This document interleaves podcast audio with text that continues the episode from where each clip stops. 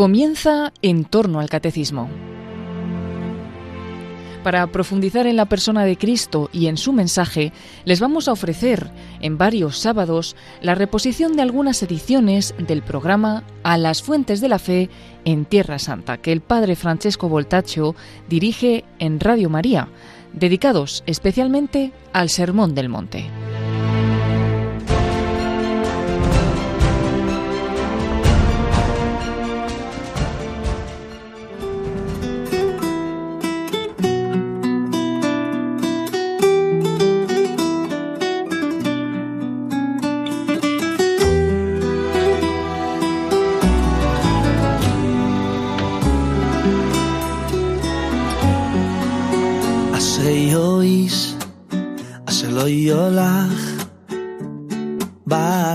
שועים, ובדרך הטועים לא יעמוד, ובמוישב ליצים, ובמוישב ליצים לא יושו.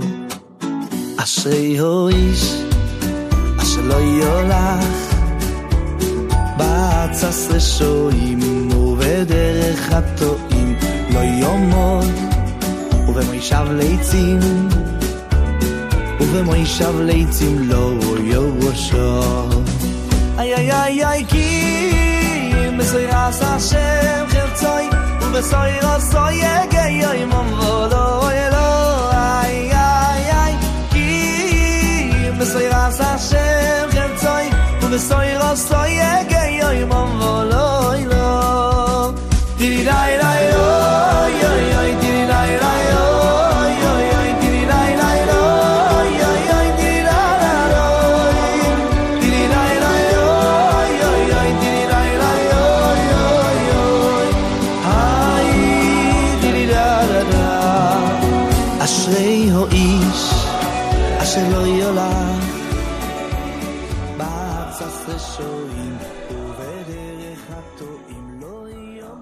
Queridos amigos de Radio María, hola a todos, Shalom lekulechem, Salam al.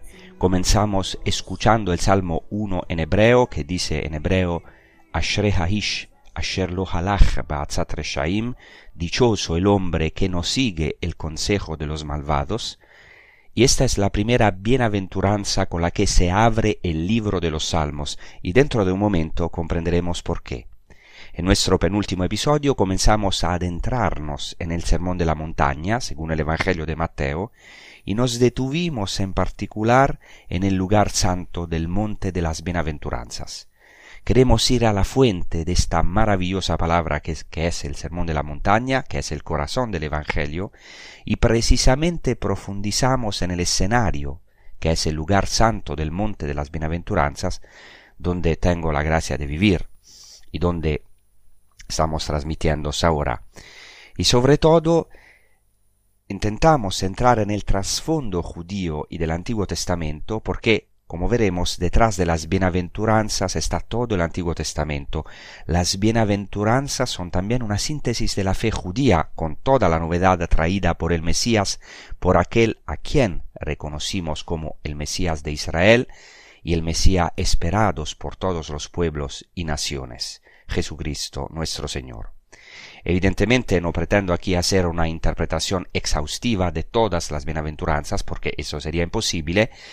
Todos los episodios de un año no bastarían, evidentemente, pero me gustaría simplemente señalar algunas pistas que nos ayuden realmente a entrar y a ir a las raíces de esta palabra proclamada por Jesucristo aquí mismo en este monte. La primera cosa fundamental que hay que decir sobre las bienaventuranzas es que Jesús no vino a dar simplemente leyes, a imponer moralismos, no vino principalmente a dar leyes, sino que vino a hacer feliz al hombre, a darle vida y vida eterna. Por eso las bienaventuranzas describen quién es el hombre feliz, el hombre nuevo, el hombre celestial. Decíamos en nuestro penúltimo episodio que Jesucristo no solo proclama las bienaventuranzas, sino que Él encarna las bienaventuranzas. Él es las bienaventuranzas. Él es verdaderamente el hombre feliz, el hombre bienaventurado. Él es el hombre nuevo. Por eso las bienaventuranzas no son una utopía, esto es muy importante, no son algo inalcanzable en nuestras vidas, sino que Dios las realiza en nosotros por el don de su Espíritu, que es el mismo Espíritu de Jesucristo, que es la vida divina que habita en nosotros. Jesucristo es el hombre bienaventurado y nos da su espíritu para que también nosotros, incluso en nuestras debilidades, podamos llenarnos de esta vida divina, de esta vida bienaventurada. Las bienaventuranzas son, por tanto, la imagen de Jesucristo, su retrato, su icono. Precisamente hoy estamos llamados a contemplar a Jesucristo como el hombre bienaventurado, y a contemplarnos en este espejo que es Jesucristo, que verdaderamente quiere perfilar su retrato, su rostro en nosotros, en nuestras vidas. Así que lo primero, lo básico que hay que entender es que las bienaventuranzas son una promesa, son una gracia que Dios cumple en nuestras vidas, no son una utopía.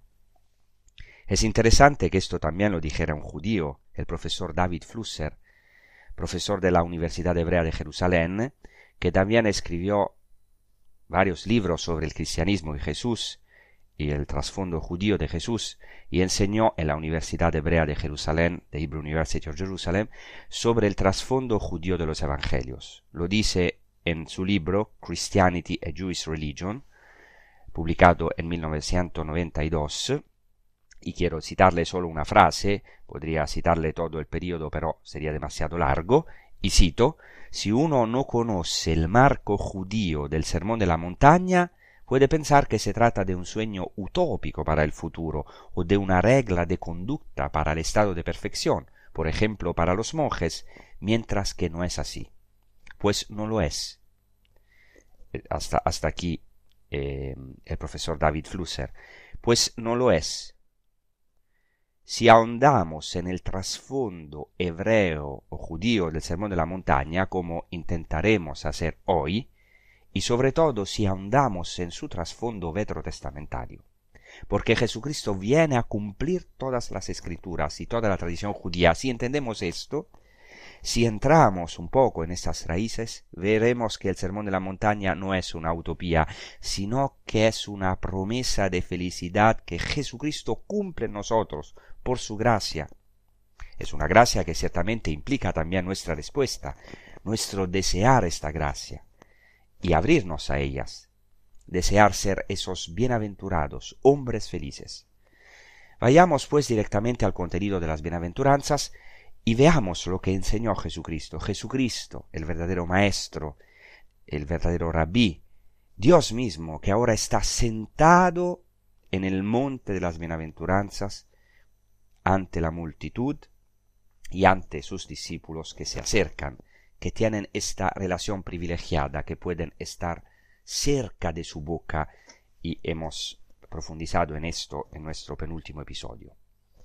La primera bienaventuranza dice así, la proclamamos, Bienaventurados los pobres de espíritus, porque de ello es el reino de los cielos.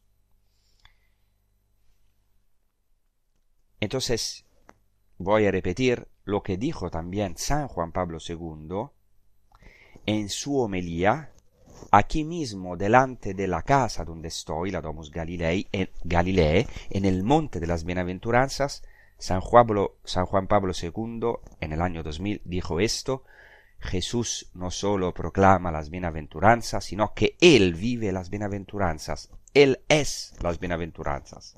Mirándole a Él, decía San Juan Pablo II, veréis lo que significa ser pobres de espíritus, ser mansuetos, misericordiosos, afligidos, hambrientos y sedientos de justicias, puros de corazón, pacificadores, perseguidos. Entonces puedo añadir, podemos hacer un experimento ahora, tomar todas las bienaventuranzas y poner después de la palabra bienaventurado nuestros nombres y luego el nombre de Jesucristo. Por ejemplo, si dijera bienaventurado Francesco, yo me llamo Francesco, bienaventurado Francesco, pobre de espíritu, Bienaventurado Francesco el afligido, bienaventurado Francesco el misericordioso. No sé de verdad hasta cuánto. Y eso también nos ayudaría a conocernos a, nosotros mismos, es verdad que muchas veces, hablo por mí, no soy pobre, no me aflijo, no soy manso, no soy misericordioso, no soy puro de corazón. Pero al mismo tiempo podríamos poner el nombre de Cristo en lugar de las categorías individuales de los pobres. Por ejemplo, bendito Jesucristo, el pobre en espíritu, bendito Jesucristo, el que se aflige, el que llora, bendito Jesucristo, el verdadero manso, bendito Jesucristo, el verdadero hambriento y sediento de justicia. Esto no es tanto un experimento, sino una profunda meditación que podemos intentar, sí, lo, lo pueden intentar, poner ante, antes vuestro nombre, después de la palabra bienaventurado, y después poner Jesús, Jesucristo. Porque a menudo las bienaventuranzas algunas veces se malinterpretan, se ven como un mensaje más social, solo de amor universal, pero no es así. Estas bienaventuranzas, como todo el Sermón de la Montaña, son un maravilloso retrato, como una pintura, una fotografía del hombre nuevo. nuevo.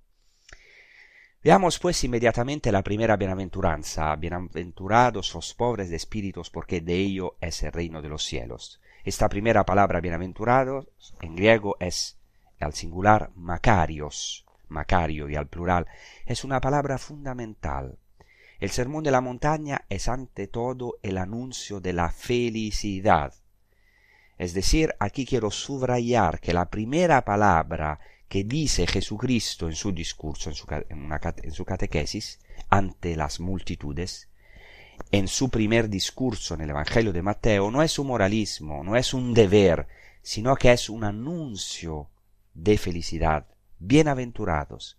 Eso es fundamental porque se encuentra también en la escritura. Encontramos los llamados macarismos en la escritura, es decir, bienaventuranzas ya en el Antiguo Testamento.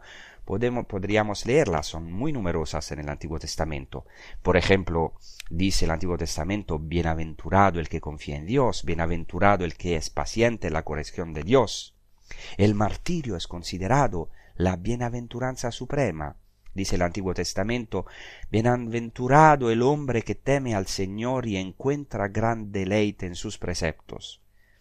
Hay muchas bienaventuranzas, pero aquí me gustaría señalar que el libro de los Salmos, donde se encuentra la mayoría de los macarismos de las bienaventuranzas, comienza justamente con unas bienaventuranzas. Por eso comenzamos con el Salmo 1 en hebreo. El Salmo 1 en hebreo comienza diciendo, Bienaventurado el hombre. Hay una asonancia maravillosa en este salmo. Bienaventurado el hombre que no sigue el consejo de los malvados. Y empieza así este versículo en hebreo. Es una estupenda asonancia. Por eso los judíos, cuando oyen las bienaventuranzas, se saben de memoria el primer salmo, el primer verso del primer salmo, donde hay esta asonancia Ashre Aish Asher. Y no por acaso el primer verso del primer salmo empieza con Bienaventurado el hombre, por lo que podríamos decir que todo el libro de los salmos, que es el ritual de la vida del hombre, y después claramente el ritual de la vida de Cristo, comienza con la proclamación de felicidad, bienaventurado. Este versículo 1, primero del Salmo 1, es una, es una introducción no solo al primer salmo, sino a todo el salterio. El salterio comienza con una bendición. Bendito es el hombre, bienaventurado es el hombre. Entonces proclama la felicidad del hombre, la bienaventuranza del hombre. Y todo el salterio, todo el libro de los salmos termina con aleluya, la última palabra del salmo, del último salmo, que es el salmo 150 es aleluya, es decir, alabado, alabada al, al Señor. Entonces podemos decir que todo el salterio, es decir, toda la vida del hombre, está encerrada entre las bienaventuranzas del hombre y la alabanza de Dios. Es como un camino, el culmen, el culmen es la bendición, la alabanza. ¿Cómo puede el hombre entonces ser feliz? Recorriendo todo el Salterio, todo el libro de los Salmos, lo que significa también que en los 150 salmos se esconde nuestras angustias, nuestras lágrimas, nuestra pobreza, así como nuestras alegrías, y culmina en la alabanza a Dios. Por eso también quiero subrayar el hecho de que, así como el Salmo 1 habla de la felicidad del hombre, las bienaventuranzas, o sea, la primera catequesis que hace Jesucristo en su ministerio público, eh, ante las, las, las muchedumbres, las bienaventuranzas quieren cantar quién es el hombre feliz. En pocas palabras, o mejor dicho, quién es el hombre mismo. Ecce homo. Aquí es el hombre. Ecce homo, es decir, Jesucristo es el hombre. Ecce homo. El hombre perfecto, el hombre verdaderamente feliz, es el santo por excelencia. ¿Y quiénes son los santos? Quizás tenemos una imagen distorsionada de los santos. Los santos son los bienaventurados, ya en esta vida y luego ciertamente la vida eterna, pero es el hombre feliz es el santo. Así que Jesucristo es la plenitud del hombre, el hombre realizado, el hombre maduro, el hombre perfecto, el hombre feliz.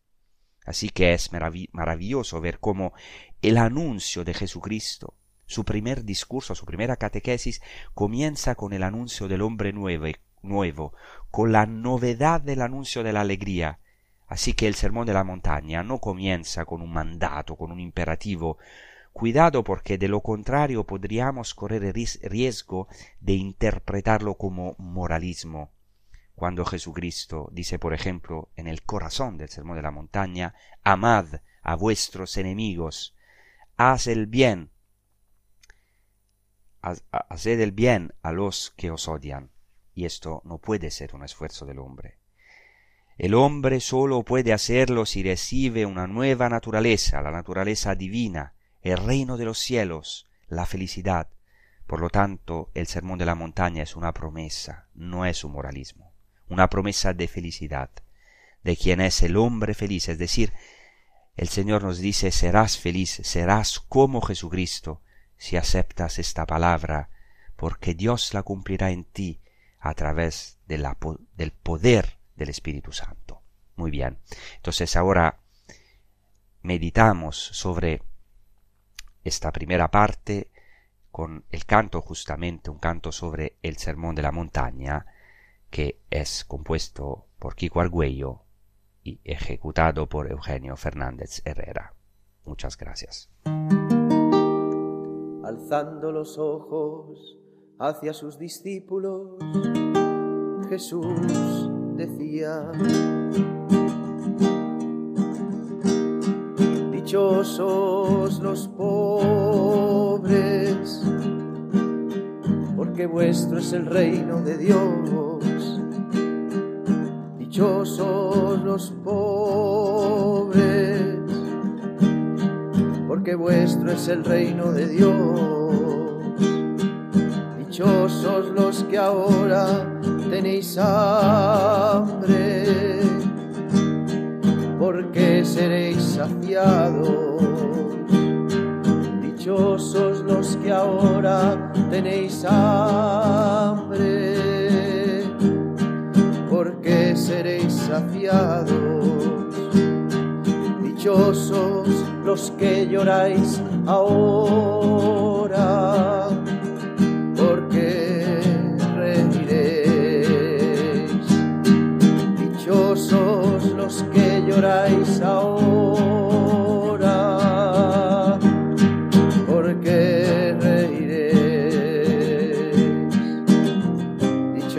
seréis cuando os odien, os injurien a causa del Hijo del Hombre. Alegraos ese día que vuestra recompensa será grande en el cielo.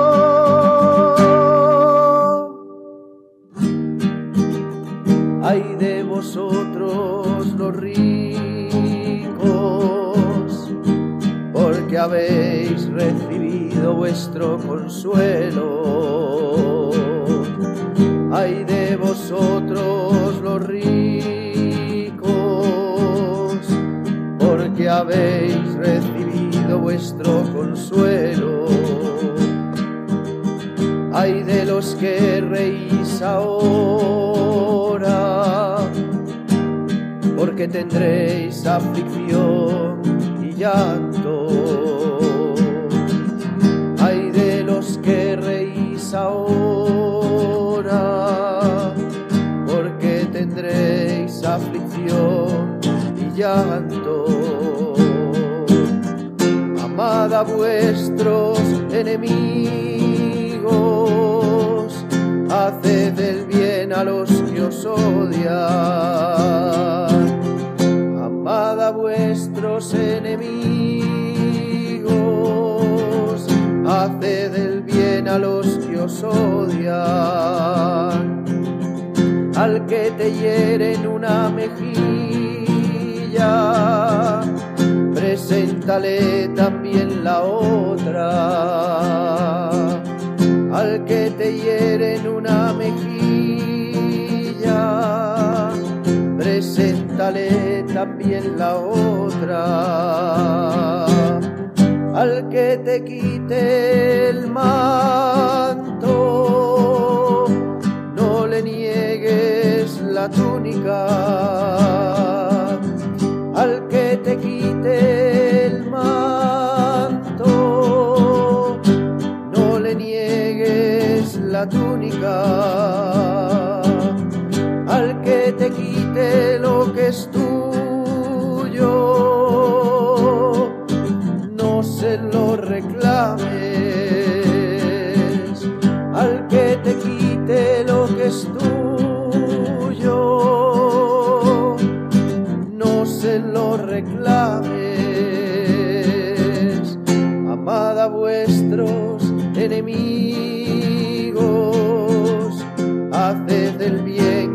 a los que os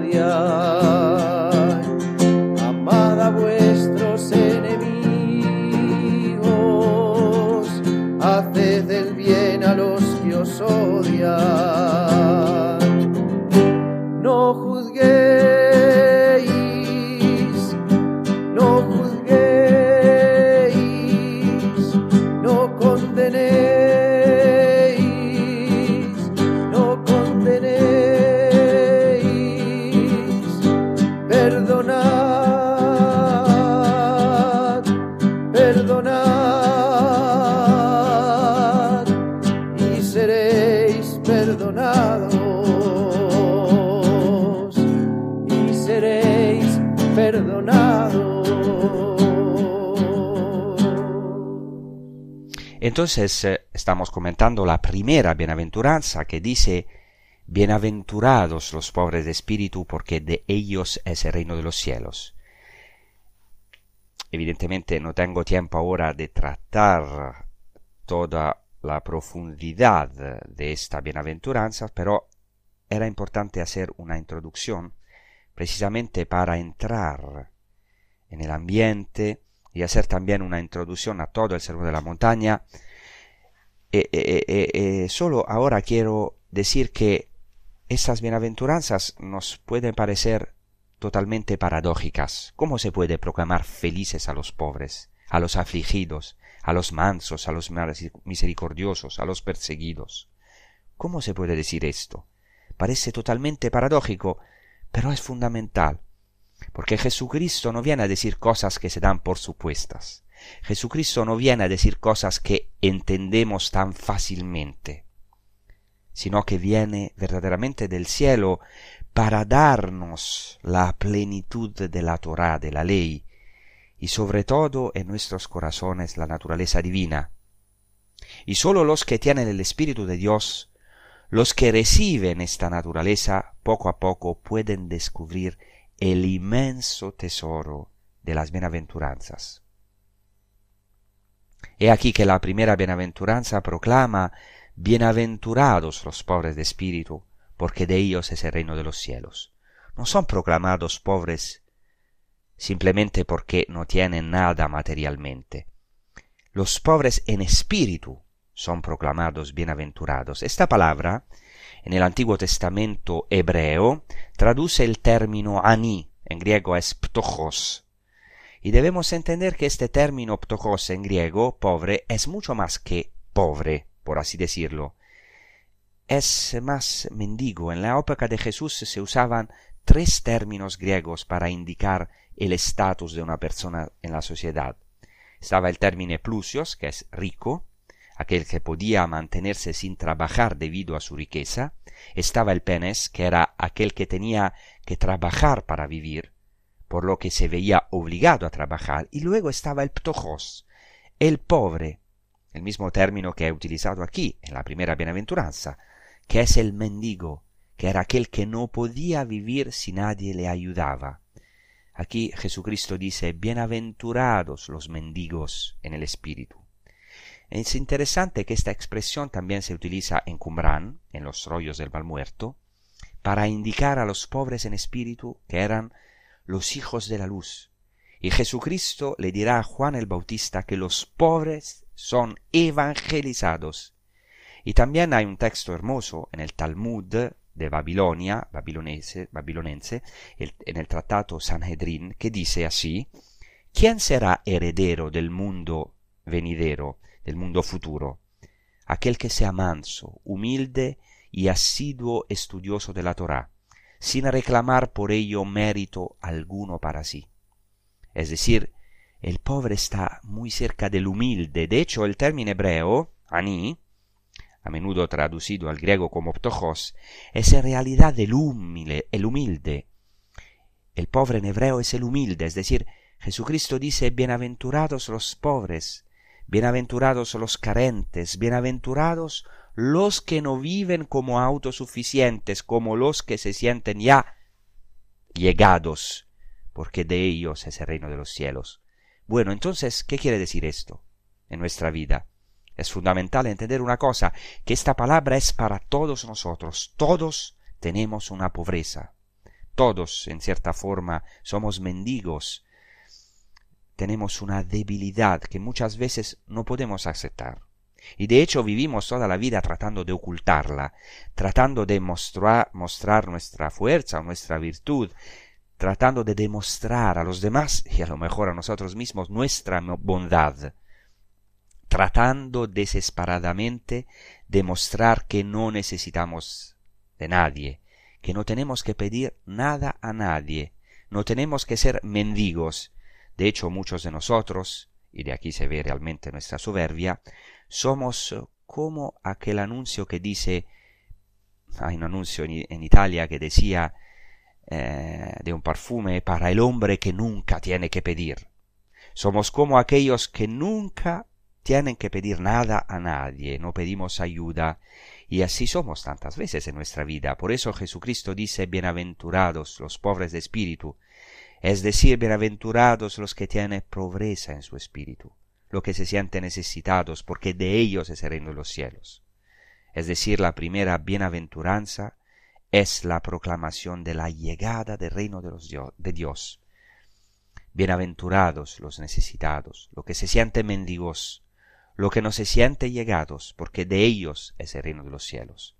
Bienaventurados nosotros, cuando amamos nuestras debilidades, cuando no nos sentimos fuertes en nuestras fuerzas o ricos en nuestras riquezas.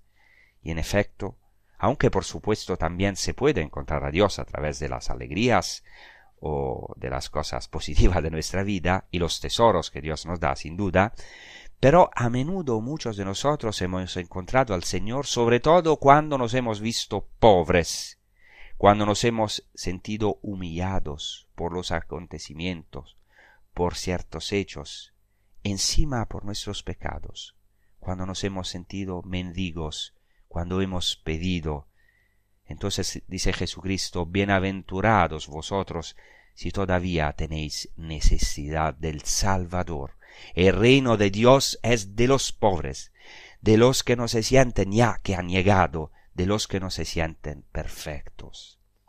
En cambio, en nuestra vida, y muchas veces también en nuestra vida espiritual, quisiéramos, en cierto modo, sentir que hemos llegado, ponernos medallas. Por eso nos ponemos máscaras. No podemos dejar que los demás vean profundamente quiénes somos, porque en el fondo nosotros mismos nos escandalizamos de nuestra pobreza. Por eso quisiera concluir esta introducción a las bienaventuranzas con un texto tomado de la Filocalía, un texto maravilloso de la tradición oriental eh, cristiana, que me impactó mucho.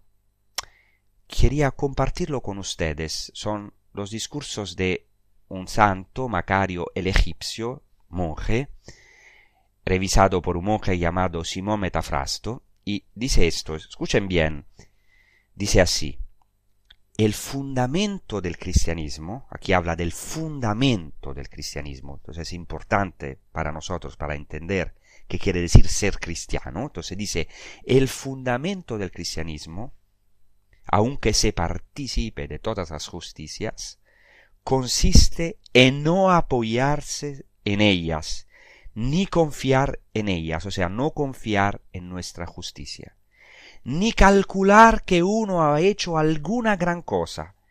Y si uno participa firmemente de la gracia en no creer que uno ha captado algo, ni que uno está ahora saciado, sino tener entonces todavía más hambre y sed y lamentarse espiritualmente y tener el corazón totalmente contrito.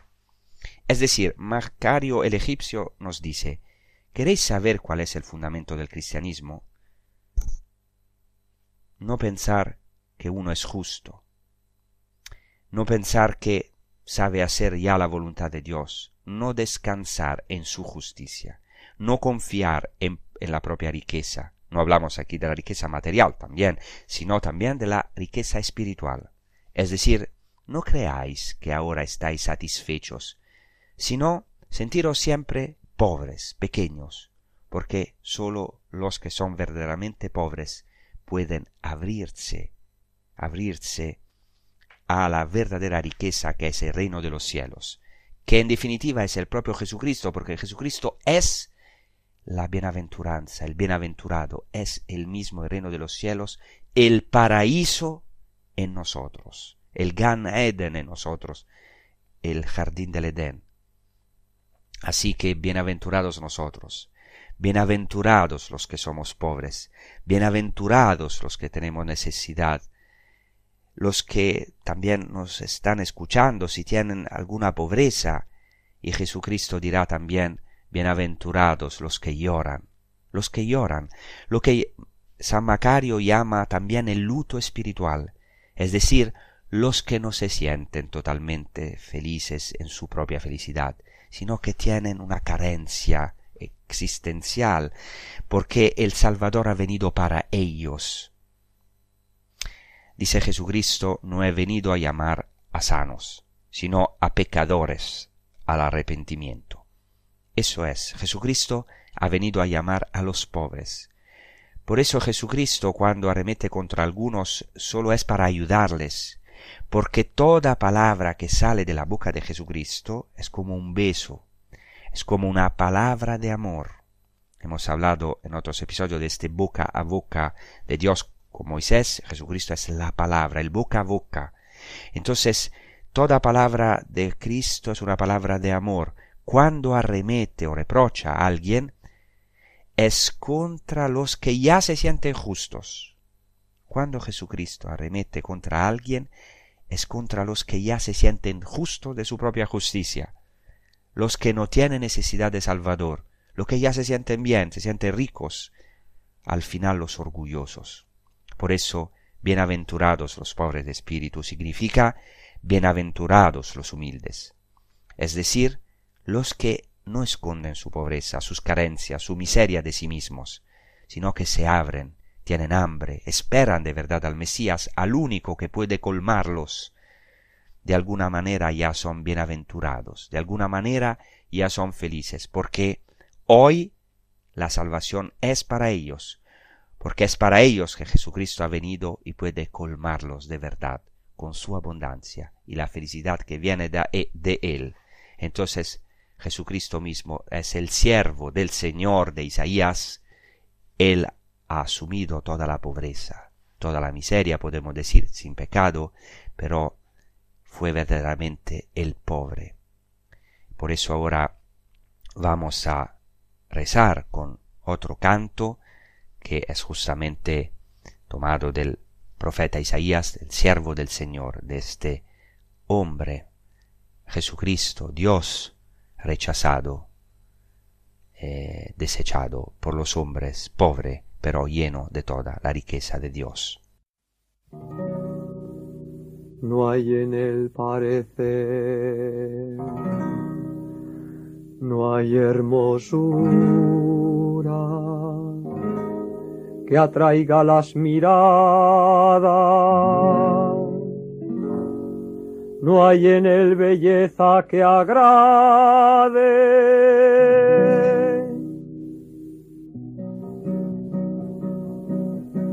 Despreciado, desecho de los hombres, varón de dolores, conocedor de todos los quebrantos vuelve el rostro, ante quien se vuelve el rostro, ante quien se vuelve el rostro, ante quien se vuelve el rostro. Menospreciado, estimado en nada, despreciado, deshecho de los hombres, varón de dolores, conocedor de todos los quebrantos. Ante quien se vuelve el rostro, ante quien se vuelve el rostro ante quien se vuelve el rostro, ante quien se vuelve el rostro. Pero fue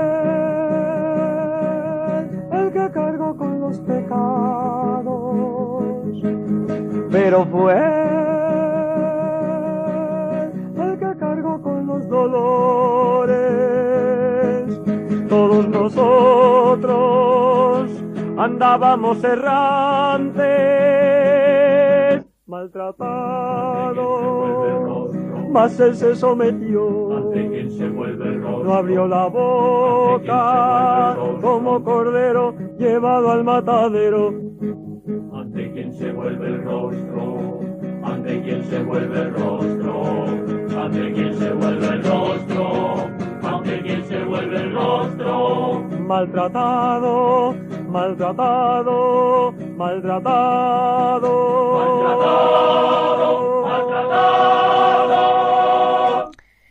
Quizás algunos de los que estamos escuchando ha experimentado, han experimentado la alegría de Jesucristo al menos una vez en su vida.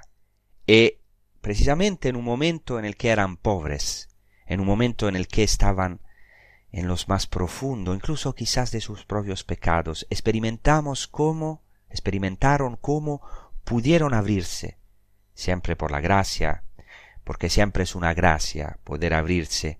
Por eso ante todos debemos pedir esta gracia de ser pobres en, en el Espíritu, y así ser a imagen de Jesucristo. Él se hizo pobre de verdad, como hemos escuchado en este canto, se despojó de su grandeza. San Pablo dice que no tuvo en cuenta su dignidad, sino que se aniquiló a sí mismo, se vació a sí mismo, mejor en griego. Eh, hizo este descenso, esta kenosis. Kenosis en griego quiere decir vaciamiento. Cristo se vació, para así decirlo. Se hizo hombre y hecho hombre tomó la condición de siervo, de pobre, para tomar sobre sí nuestra pobreza nuestras miserias. Y dice también San Pablo que conocéis la gracia de Jesucristo. De rico que era, se hizo pobre para enriqueros con su pobreza, para enriquecernos con su pobreza. Y esta es toda la paradoja cristiana. Paradoja pero real. Haciéndose pobre, Jesucristo nos enriquece, porque toma sobre sí nuestra pobreza y nos da la inmensidad de su riqueza infinita. Hemos dicho que el pobre de espíritu es en pocas palabras el humilde, el pequeño. Por supuesto, es interesante que en Lucas se dice simplemente Bienaventurados los pobres, porque de ellos es el reino de los cielos. Mientras que Mateo dice Bienaventurados los pobres de espíritu, especifica, es decir, en cuanto al espíritu. Por supuesto, por supuesto que la pobreza de espíritu implica también una cierta pobreza material, es decir, haber renunciado a los bienes de este mundo, a las riquezas, para abrazar el verdadero tesoro que es Dios, que es Jesucristo. Él mismo dice, quien no renuncia a todos sus bienes no puede ser mi discípulo. Por tanto, la pobreza de espíritu implica también haber renunciado a los bienes. Pero el pobre de espíritu es esencialmente el humilde, el pequeño, el que se hace tan pequeño como un niño. Los padres dicen, el pobre no es bienaventurado por ser simplemente pobre, sino que es bienaventurado porque encuentra su riqueza en Dios, porque acoge el reino de Dios, es decir, está dispuesto a acoger la salvación. Hemos dicho que esta primera bienaventuranza es una palabra contra la autosuficiencia humana. Por eso Jesucristo en el Evangelio paralelo de Lucas dice, ay de vosotros los ricos. En el Evangelio de Mateo que estamos comentando hay ocho bienaventuranzas. Es decir, tradicionalmente se dice que son ocho, también podrían ser nueve, pero normalmente se dividen en ocho bienaventuranzas según Mateo. En cambio, en Lucas hay solo cuatro bienaventuranzas y más Lucas añade cuatro ay, que son muy interesantes. Primer ay dice, ay de vosotros ricos. Entonces, esta bienaventuranza, bienaventurados los pobres o bienaventurados los pobres de espíritu, es una palabra contra la autosuficiencia humana es decir, la tentación de querernos, de querer salvarnos por nuestras propias fuerzas, ser ricos con nuestras propias riquezas, no necesitar a nadie, no pedir nada, mientras todos tenemos pobrezas, y muchas. Hay quienes la conocen y la aceptan, y así se abren a la gracia, se abren al reino de los cielos, y hay quienes las, la enmascaran con otras cosas. Entonces esta bienaventuranza es una buena noticia. Todo el Evangelio es una buena noticia. Lo repetimos, no es una imposición ni un moralismo, sino toda una buena noticia. Evangelion, buena noticia, un querigma. Esta bienaventuranza nos dice, no tengáis miedo de vuestra pobreza, no os avergoncéis de vuestras debilidades, porque como dice San Pablo, cuando sois débiles, entonces es cuando sois fuertes. Solo cuando hemos llegado a conocer profundamente nuestra debilidad, nuestra miseria e incapacidad, entonces estamos preparados para apoyarnos en el fuerte, el verdadero rico, que es Dios mismo. Esta fue la experiencia de San Pablo. Por eso dirá, cuando soy débil es cuando soy fuerte. Por cierto, permítanme recordarles que San Pablo se llamaba en hebreo Shaul, es decir, Saúl, el rey Saúl. Tenía el nombre de rey Saúl porque él era de la tribu de Beniamino, de Benjamín, como Saúl. Y si vamos, si vamos al Antiguo Testamento, Saúl, que era de la tribu de Benjamín, se dice de él que era apuesto, hermoso, de hecho, el primer libro de Samuel al capítulo 9 lo dice, 9 lo dice, Saúl era poderoso y apuesto. No había nadie más apuesto que él entre los israelitas. Superaba desde el, hombro hacia arriba a cualquier otro del pueblo. He aquí, Shaul, Saúl del Antiguo Testamento, el primer rey de Israel, era un hombre poderoso, alto, guapo, fuerte. Podríamos decir que era rico en sus riquezas y San Pablo llevaba este nombre, porque él también era de la tribu de Benjamín, igual que el Saúl del Antiguo Testamento, y también conocemos la personalidad de San Pablo, sobre todo antes de su conversión. Pero Dios hace que San Pablo haga un descenso, para que descubra su pobreza. Por eso, como saben, ¿no? En la historia de la conversión, San Pablo ve una luz. Jesucristo se le revela y le dice, Shaul, Shaul, Saúl, Saúl, ¿por qué me persigues? Y ve una gran luz y se queda cegado, ciego, pobre. Lo tienen hasta que conducir a la ciudad de Damasco. No ve nada más. Entra en crisis, como nosotros tantas veces en nuestra vida. Muchas veces estamos cegados por nuestro orgullo. Hablo por mí mismo, ante de todo. Y Dios permite que la pobreza nos rebaje nos haga hacer una kenosis, un vaciar, vaciamiento. Y así fue para San Pablo.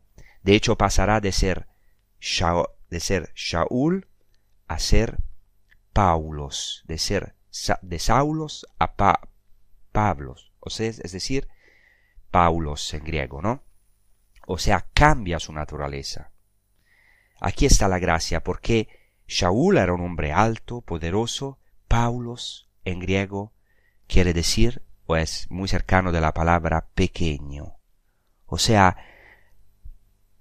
Pablo tiene que hacer toda, todo este camino de ser rico, de ser un hombre soberbio, em, también un fundamentalista, un religioso, un hombre eh, rico de sí mismo espiritualmente, de muchas cosas, también culturalmente, porque era un rabino, San Pablo. Entonces tiene que hacer un camino de ser Saúl, el primer rey soberbio, alto, más alto de todos, y bajar, descender hasta a tomar el nombre Pablo, Paulos en griego, que quiere decir pequeño. Entonces Dios le hace hacer, como muchas veces en nuestra vida, este descenso, para que conozca su debilidad. Y en esta debilidad descubre el amor de Dios, es decir, abrirse a la gracia, ser bienaventurado. Y de hecho, San Pablo fue feliz, se alegró, exultó en sus sufrimientos y en sus pobrezas. También como San Pedro. Si recordáis, antes de la pasión de Jesucristo, Pedro se cree rico en su fuerza, es decir, le dice a Jesucristo, te seguiré a donde quiera que vayas, estoy dispuesto incluso a ir a la muerte por ti. Y debe experimentar su fracaso espiritual, es decir, debe experimentar ser débil para ser verdaderamente un príncipe en la iglesia, por así decirlo, para ser el primero entre los apóstoles, tiene que descubrir que es el último, que puede eh, negar a su, a, su, a su Señor para ser verdaderamente un discípulo de Jesucristo. Tiene que no sentirse mejor que los demás. Entonces esta primera bienaventuranzas, bienaventuranza, bienaventurados los pobres en espíritu, porque de ellos es el reino de los cielos, se puede resumir en lo que dice el libro del Apocalipsis. Cuando Jesucristo dice a la iglesia de la Odisea, decís, soy rico, me he requisido, no tengo necesidad de nada, pero no sabéis que sois miserables, pobres, ciegos y desnudos. Aquí precisamente está la alienación, el no saber que somos miserables, pobres, ciegos, desnudos. O sea, decir, como la iglesia de la Odisea, soy rico, me he enriquecido, no tengo necesidad de nada. Mientras que Jesucristo vino por los necesitados, vino por los pobres, por los que no se sienten autosuficientes, que no son ricos en sus riquezas, que no son fuertes en sus fuerzas. Ahora bien entendemos entonces por qué Dios permite en nuestra vida problemas, cruces, pobreza, cosas que no, no, no nos gustan. No porque quiera hacernos daño, no porque quiera castigarnos como si fuera un juez despiadado, sino porque quiere corregirnos. Quiere mejor dicho, dejarnos entrar por la puerta estrecha. Porque quiere hacernos felices, bienaventurados, verdaderamente, porque Dios sabe que en las riquezas de este mundo, sean estas riquezas materiales, afectos o lo que quieras, que, que, que quieren, todo eso no puede llenar el vacío profundo, ontológico, existencial del hombre, que es al final vacío de Dios mismo, que es sed de Dios, del paraíso perdido, del reino de los cielos, que Jesucristo, Él, como decía Origenes, es la autobasileia en griego, Él mismo es el reino de los cielos, el autorreino, o sea, el reino de los cielos, Él ahora es el paraíso encarnado. Y este paraíso lo podemos eh, tener en nosotros mismos, con todos los límites podemos en nuestra vida, ya desde hoy. Quien verdaderamente tiene a Jesucristo, al verdadero bienaventurado, entonces descubre que puede ser feliz también en medio de los sufrimientos, puede de verdad alegrarse de esta riqueza inmensa que es Dios, que es eh, Jesucristo mismo, que nos rellena, que rellena nuestros vacíos más profundos. Muchas gracias. Eh, os deseo una buena prosecución con los programas de Radio María España. Os pido siempre de rezar por la paz de Jerusalén, como dice el Salmo, Shalush Shalom Yerushalayim, está también una sonancia maravillosa como la sonancia que hemos visto, Ashrei Aish sea, Asher, bienaventurado el hombre, feliz el hombre que no sigue el consejo de los, de los impíos, así también.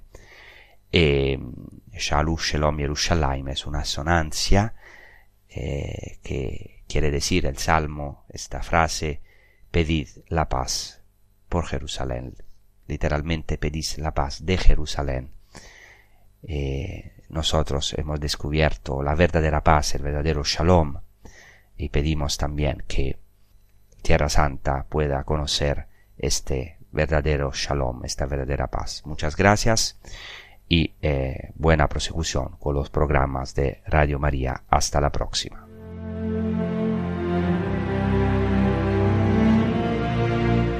Finaliza en Radio María en torno al catecismo.